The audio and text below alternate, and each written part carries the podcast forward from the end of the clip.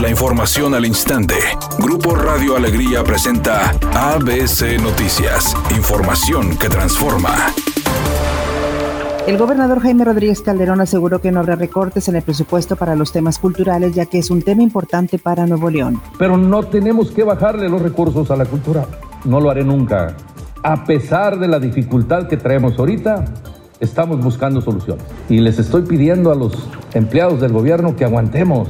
Necesitamos conservar el empleo y quizás no tenemos hoy para darles un bono la Fiscalía General de la República confirmó la resolución de la Sala Penal de España para extraditar a México al presidente de Altos Hornos de México, Alonso Ancira, acusado de fraude y de lavar dinero del exdirector de Pemex, Emilio Lozoya. Pese a que Alonso Ancira depositó fianza de un millón de euros para no ser extraditado a México, las autoridades españolas consideraron que los delitos que persigue la justicia mexicana también son delitos en España, por lo que hay doble incriminación para Alonso Ancira. Para ABC Noticias, Felipe Barrera Jaramillo desde la Ciudad de México.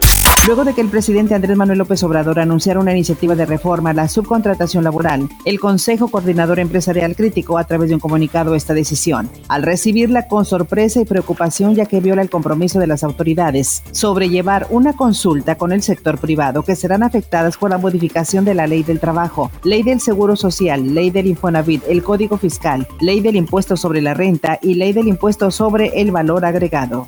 Editorial ABC con Eduardo Garza. El uso de cubrebocas es obligatorio por decreto durante todo noviembre, pero podría convertirse en ley de aquí en adelante, con castigos económicos y trabajo comunitario a quien no lo use o lo traiga mal puesto en vía pública. Es por salud, pero también hay que tener cuidado con los que vayan a aplicar las sanciones, no lo vayan a usar de pretexto para pedir moches.